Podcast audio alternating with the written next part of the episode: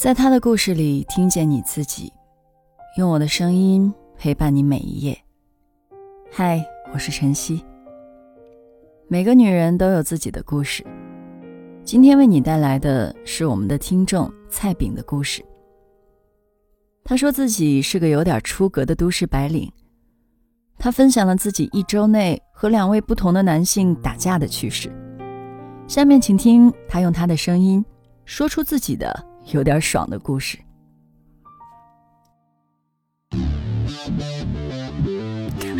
我他妈知道开始了，关键我这不是情绪无法平复吗？然后我怎么办啊？我只能也打他呗。可是我当时呢已经被他女朋友拉住了，我就扭过来冲他女朋友踹了一脚。这个时候，这个男生他可能有点反过来这个劲儿了，他就说：“你怎么打人呢你？”我说不是他们，你说让我打你的吧？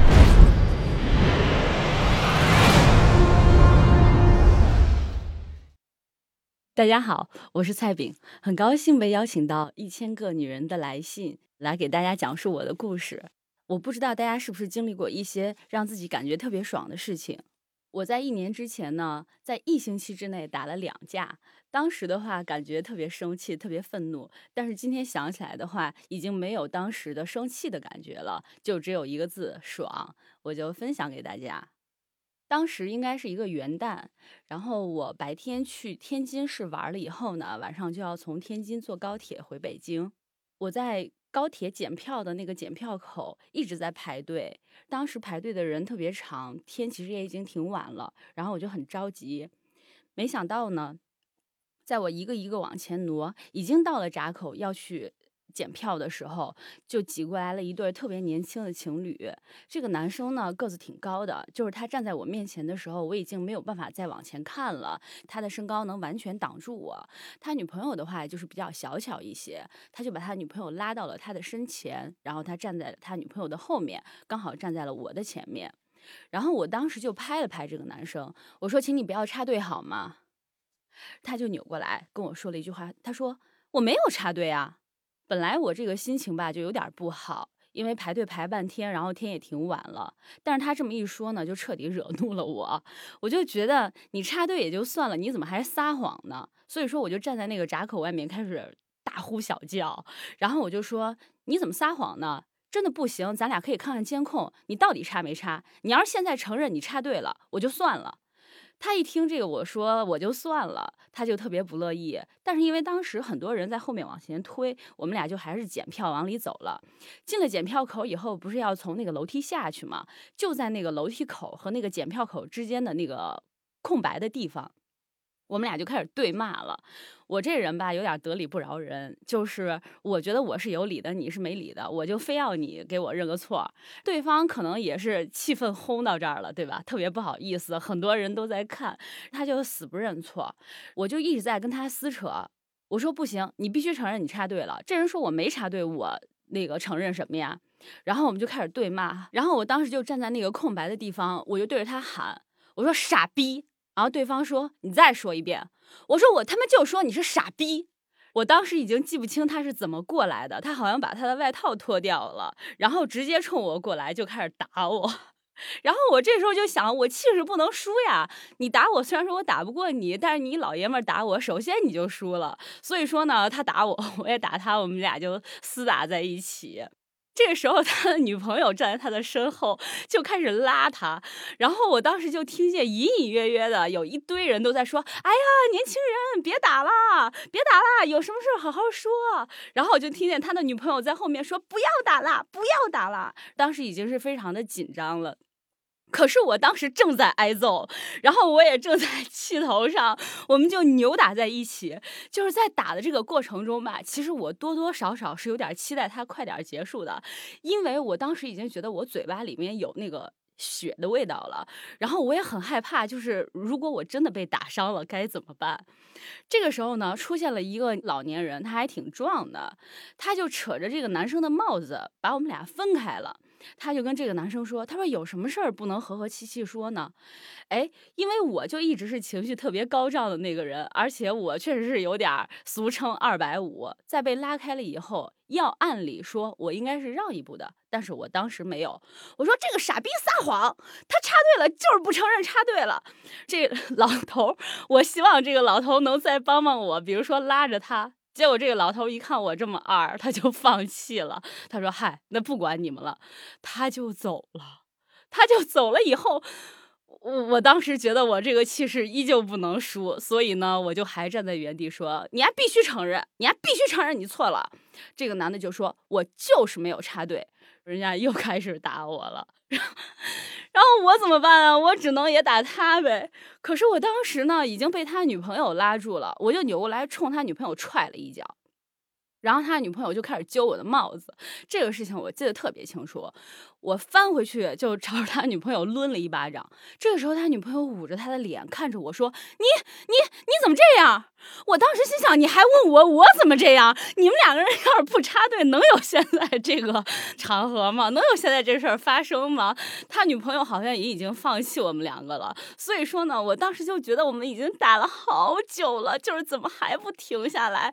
而且我嘴巴里面那个血的味道已经越来越浓了。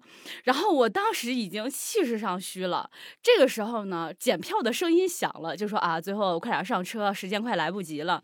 然后我们两个人都很默契的停了下来，又回归到了对骂模式。然后我就还是说对方插队也就算了，然后还撒谎，撒谎又不承认，不行，咱们就去看监控。我当时就进入了一个复读机的阶段。这个时候呢，警察来了，警察来了以后呢，就说。你们是怎么回事啊？我没有想到这个大哥非常优秀，直接就跪下了啊！当然，我说那个跪是精神上的跪下啊。警察进来了以后说：“怎么回事啊？”然后这个大哥说：“对不起。”直接就冲我鞠了一个躬，我当时就晕了。我说：“老爷们儿竟然还能这样！”警察就开始说：“你们俩怎么回事呀？”我就开始说：“他插队。”哎，之前这个大哥他不是不承认他插队吗？这个时候这个大哥就开始一个劲儿的对不起，说对不起，我插队了，我错了。我这个时候都有有点说不清了，就是你咱咱俩发展到现在，是因为你不承认你插队发展到现在的，你怎么秒怂了？然后警察说谁打的谁啊？然后他就看着我，他什么都不说。我说是他先动的手。指着对方，然后警察也特别无奈，说就这点事儿，你们也至于打起来？我又开始振振有词，我说警察同志，这个事情不在于谁打谁，在我的角度去看，谁打谁已经不重要了，重要的是这个人既插队又撒谎，他是一个撒谎精。这个时候，对方的女朋友也已经开始鞠躬了，对不起，对不起，对不起。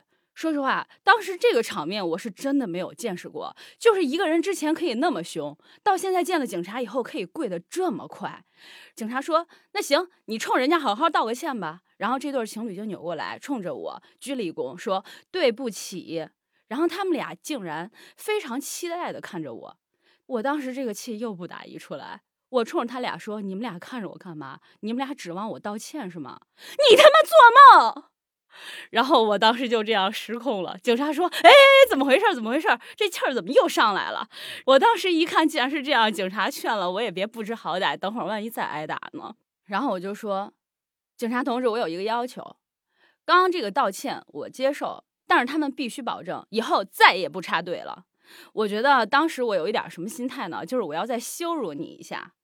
对方呢，可能也感受到了我这个心态，然后他就不愿意。警察就说：“你们俩就保保证一下，你们俩就说以后不插队了。”他们俩就扭扭捏捏不愿意。然后当时呢，就那个眼神看起来也特别不高兴，还在冲我翻白眼儿。当时那个火车应该是马上就要开了，时间已经来不及了。警察就对他说：“说你们俩现在赶紧道个歉吧，就说以后不插队了，要不然你们这车就赶不上了。”本来我以为这个事儿就这样结束了。坐到了商务舱以后呢，我就心想，就我这个人这个性格吧，以后。保不齐还要再跟别人打起来，像今天这个呢，确实太亏了。我当时虽然说没有看到我自己，可是我觉得我肯定已经受伤了。然后我就开始找我大学同学，那个篮球队的队长，就是浑身都是肌肉，然后特别壮的一个男生，我就给他发微信，我说：“呃，某某某，你好。”我请教你一事儿啊，像我这种身高一米五九、体重九十五斤的女生，如何在大型博弈中打趴一个汉子？我这个同学回复我说：“首先哈，我建议你跑。第二呢，你如果必须跟人家打的话，你就可以练一下你的核心能力，比如说在家做一做平板支撑啊，然后多做一做这个卷腹。因为你们一般觉得打架的话是这个胳膊出力，其实不是的啊，是核心能力在发挥作用。然后我当时在车上还下单买了一个呃瑜伽垫什么的，我想回家健身。”好，这就是我元旦这天打的第一架。但是你知道这个人吧，就是如果没有开头就算了，有了第一次以后，其实不管你是赢了还是输了，你就不怕这事儿了。接下来我就回到了公司开始上班。我们有一个同事呢，被我当时的上司辞退了。可是他在离职之前呢，他帮我们买过一些音乐会的票，就是我们大家要一起去听音乐会。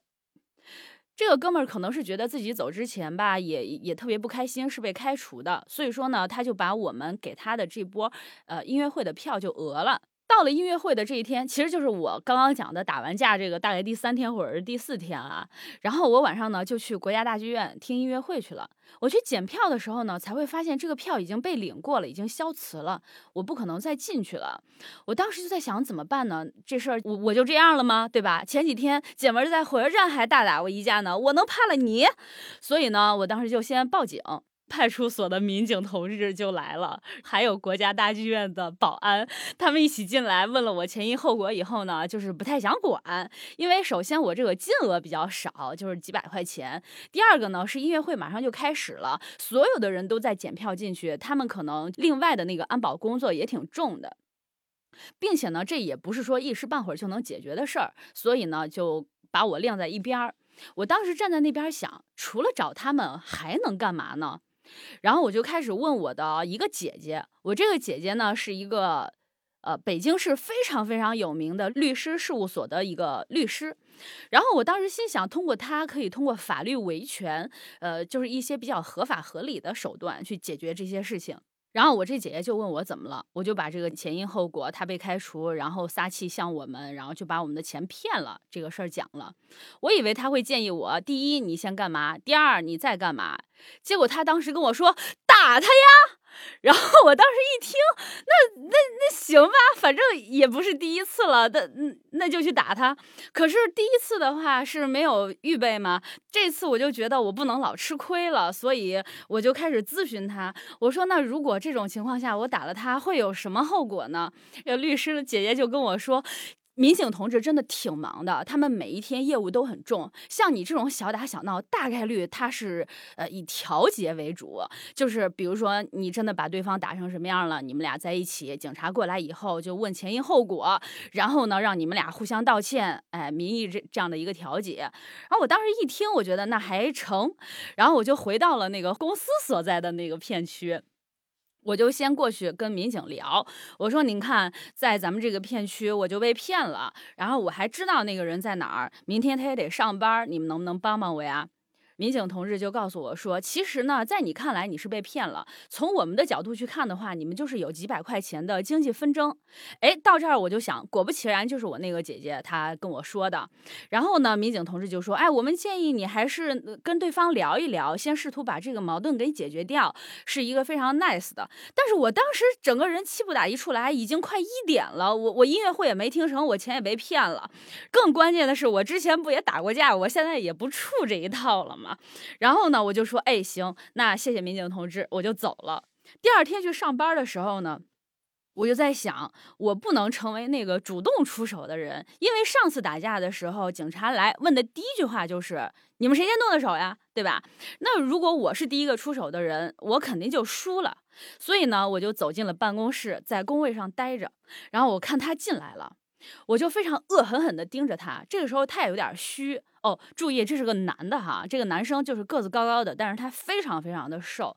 我在想怎么才能激怒他呢？我就开始骂他，骂他这个地方我就省略一万字啊，可能会不太好。然后像我这个人骂人就是复读机似的，其实也没有什么技巧，就是你他妈傻逼傻逼傻逼，就一直这样。对方呢可能也真的有点受不了了，就说你他妈牛逼，你打我呀！我心想，我我他妈，我终于可以施展了！我把外套脱在我的工位上，我就突然站了起来，冲他飞了过去。我过去以后，一脚把他踹翻在地，我就踹他那个呃椅子的胳膊肘，我就把他踹翻在地，然后揪着他的头发，拿拳头开始打他的脸。这个时候他已经懵了，他没有想到一个女的可以这么二百五，他从头到尾一句话都没有说，就是坐在那个地上在被我打。打了几下，你知道打人的时候其实是特别容易上头的，就是你一旦开始打，你有点停不下来。可是我没有想到这个人他的人缘那么差，就是没有一个人来拉我，都装作一切都没有发生。我当时心想这怎么收场啊？然后我就又那么象征性的又打了那么两下，我就停下来了。但是还是我的一句话，叫做气势不能输，不打了，咱还可以骂呀。所以我就继续站在我的位置上，成为复读机。傻逼，你他妈大傻逼，你他妈欠我钱！大概就是这种，又持续了有那么几十秒。这个时候，这个男生他可能有点反过来这个劲儿了，他就说：“你怎么打人你？”我说：“不是他们，你说让我打你的吧？”然后就这样，可能纠缠有那么一分钟以后，他就反应过来了，他说他要报警。哎，他开始报警以后呢，就我觉得可能民警同志也挺烦的，就是他打了电话打了一个小时二十分钟吧，民警都还没来。这一个小时二十分钟里，我其实还是挺忐忑的。我在想，那无论如何，人家欠我钱，我我还是应该以调解为主要钱。我这样直接打人不对，等会儿警察来了，我可怎么办呀？结果呢，到一小时二十分的时候，他又给警察打了一电话催警察。我就心想，连这事儿都能催，真的挺神奇的。十来分钟之后，警察才来。警察来了以后呢，就进来，操着一口非常浓重的那个北京话说：“怎么回事啊？谁呀？”然后这个男孩他又站了起来，他说：“我。”我我被打了，然后我坐在我的位置上，我当时其实已经很紧张了。警察当时就说：“谁打的呀？在这儿吗？”然后我就像小学生一样举起了手，我说：“警察同志您好，是我打的。”然后过来了三个警察，后面有两个警察就没忍住，就这样，就这样就笑了。其中有一个警察说：“女的呀。”然后我们全办公室都笑了，这三个警察都笑了，我们这个被打的同事就非常的尴尬。这警察就非常正常的站在了我们的前面，呃，问了一下我们前因后果，然后我就把事情从头到尾交代了一遍。然后这个警察说：“行，啊，那个你们这些事儿我也都录下来了。”他指了指他的胸口前面有一个摄像头，说：“这个我建议你们先互相道一个歉。”我呢就说那个对不起，我打了你，但是你欠钱这事儿也是不对的，你你骗钱这事儿。然后我这个同事他也不知道是怎么想的，他好像就说了一句骗你钱这事儿确实是我不对，但是打我就是你的错了，大概就是这样子，这个事儿就 ending 了。然后警察就走了，我也回到了自己的工位上。可是我推测哈，我们这个同事他应该是越想越气，越想越气，就是他妈老子凭什么呀？所以呢，他就用神来之笔叫了幺二零，幺二零来了以后，他非要人家拿担架把他抬下去，还是怎么样的？就是后续还挺长的。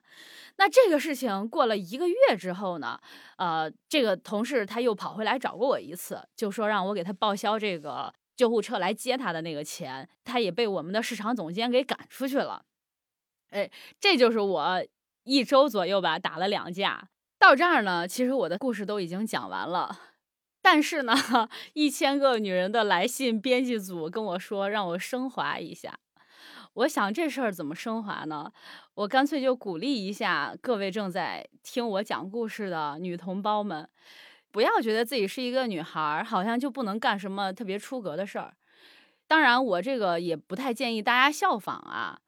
不过，当大家觉得受了委屈、受了呃压迫，受了不公正的待遇的时候，一定要说出来，在必要的时候，还是要使用一些强权的手段啊，为自己争取一点什么，不一定是争取金钱或者是什么权利。在我看来，如果能争取一点 情绪上的价值，就是让我这会儿爽一下，或者是开心一下也可以。今天的故事就分享到这儿，感谢你的收听，也诚意邀请你和我们分享属于你的故事。用私信或扫描下方二维码的方式联系我们，提交你的故事，加入幸福圈，与千万姐妹共同成长，幸福相随。